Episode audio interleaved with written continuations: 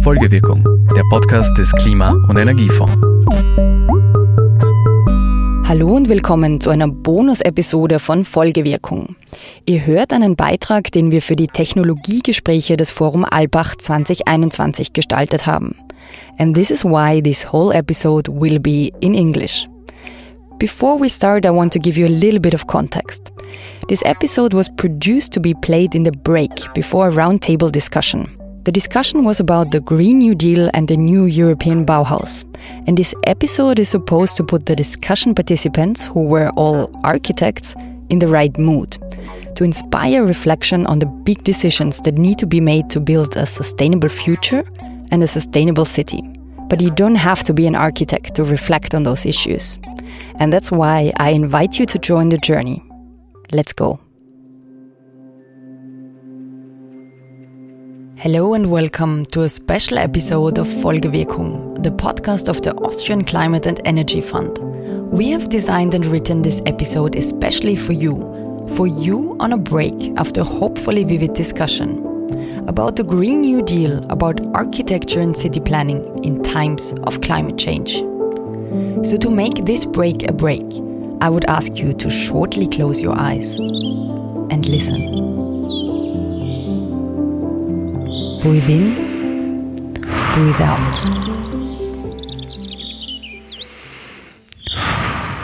You are in Wienerwald, a 135,000 hectare big forest pouring into the western part of the 2 million people city.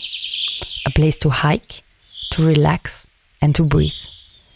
One of the places that makes Vienna a green city by nature. We are surrounded by trees and flowers, walking path and ouch, insects. But we are not just here to relax. The Wienerwald is our starting point of a tour through Vienna. Because if we talk about the Green New Deal and the new Bauhaus era, a new utopia like a sustainable city, I think we will do good in looking at the structure that is already here and the mistakes and chances people did or took before us. Not long ago, 150 years back in time, this place, the Wienerwald, was about to be sold. All these trees should have been cut down to make space for something new. It was a time of big changes in the city when the city fortifications were ripped and all iconic buildings along the Ringstraße were built. The university building, the art history museum, the city hall, the parliament, the Burgtheater and the Votivkirche. The contracts to sell the territories of Wienerwald were already signed, but the public pressure prevented any clearing of the woodland. Imagine this place without trees. Imagine history would have decided otherwise. Cities undergo changes all the time, but some moments in history cannot be undone.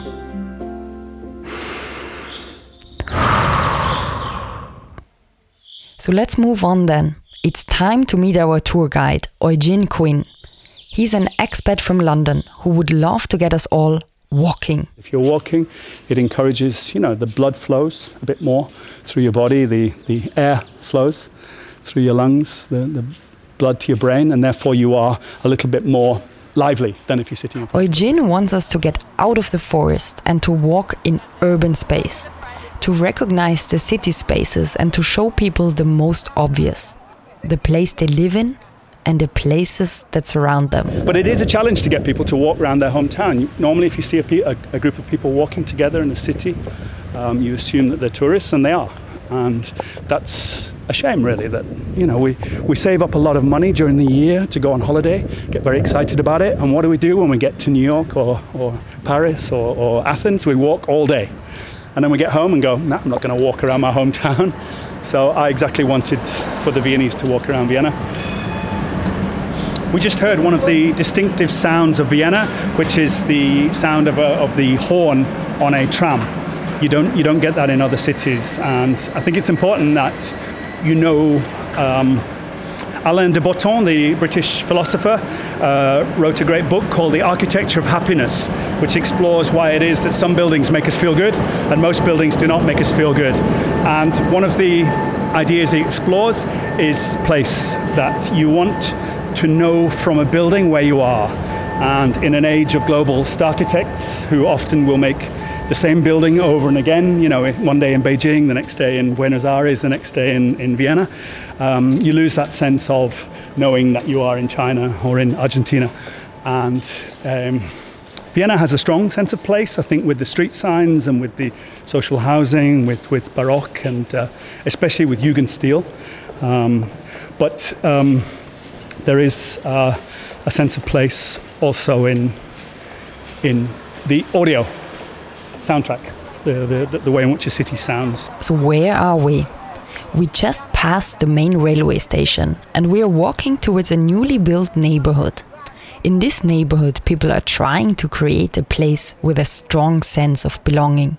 A place that is called, quite symbolically, Sonnenwendviertel. Yeah, I think you call it uh, equi. Is it equinox?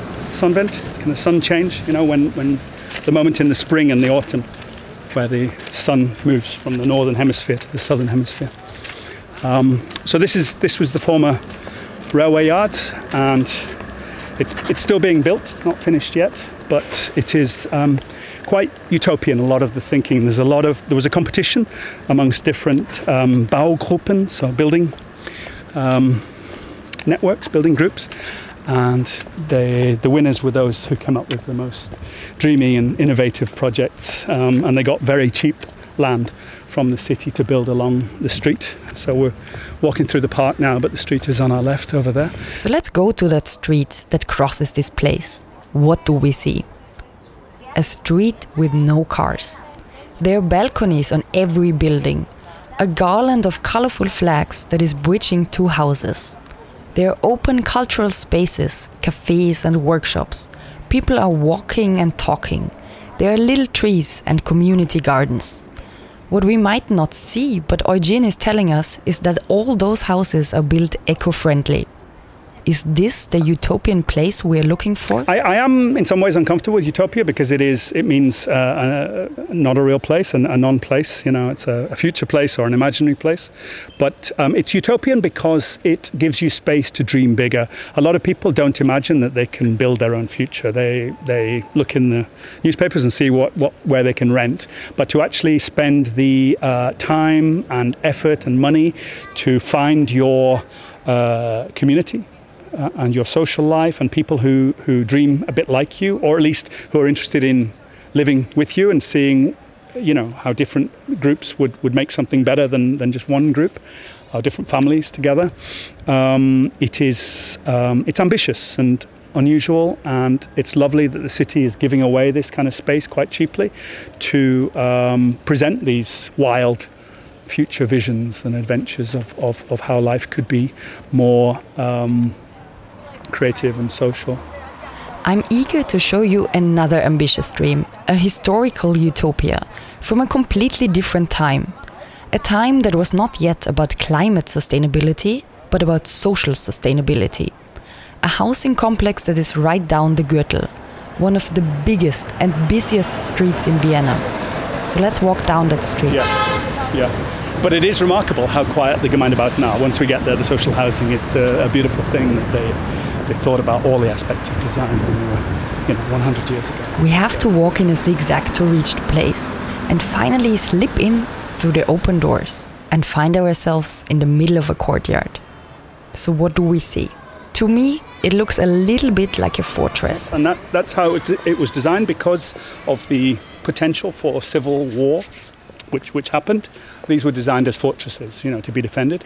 Um, so they have very small entrances, and um, a lot of what you needed was inside. So the kindergarten is normally inside, um, and also the balconies. Um, they don't have balconies here, but the concept was that the children could play inside the courtyard safely, and the parents could be upstairs and see their children from above, so they didn't have to continually monitor them. Uh, and you have, you know, safe place to play, quiet place to play, quite a healthy place to play. Of course, traffic was not such an issue in those days. There was a train track, but there was much less cars uh, between the wars.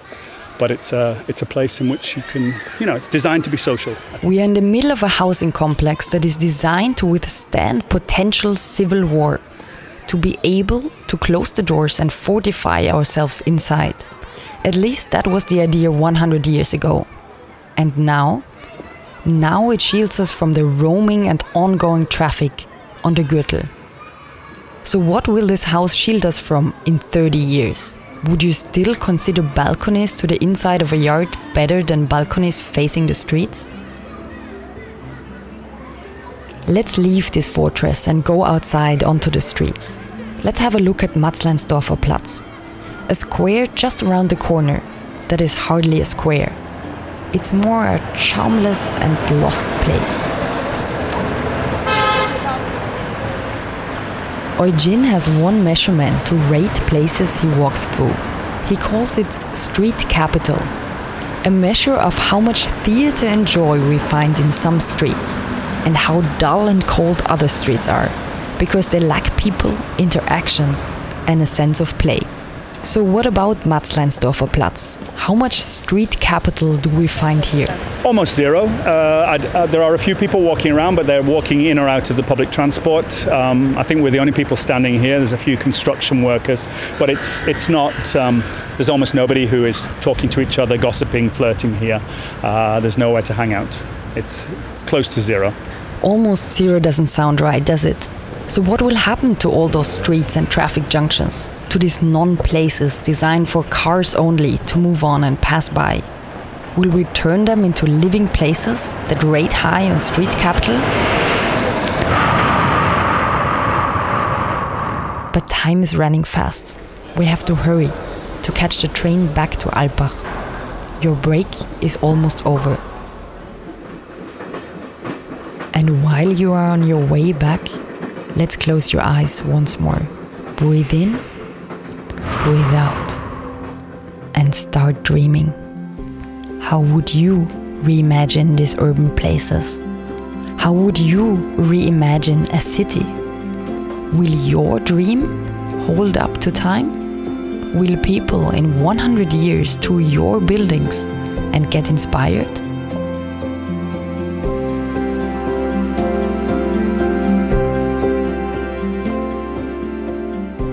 You can open your eyes now. We are back. Thank you for your time. Folgewirkung ist der Podcast des österreichischen Klima- und Energiefonds. Der Klima- und Energiefonds unterstützt Ideen, Konzepte und Projekte in den Bereichen Forschung, Entwicklung, Mobilität, Marktdurchdringung und Bewusstseinsbildung. Mehr Informationen auf www.klimafonds.gv.at. Dieser Podcast wird produziert vom Produktionsbüro Sissi Grant. Musik von Petra Schrenzer. Alle Informationen zum Podcast findet ihr auf www.folgewirkung.at.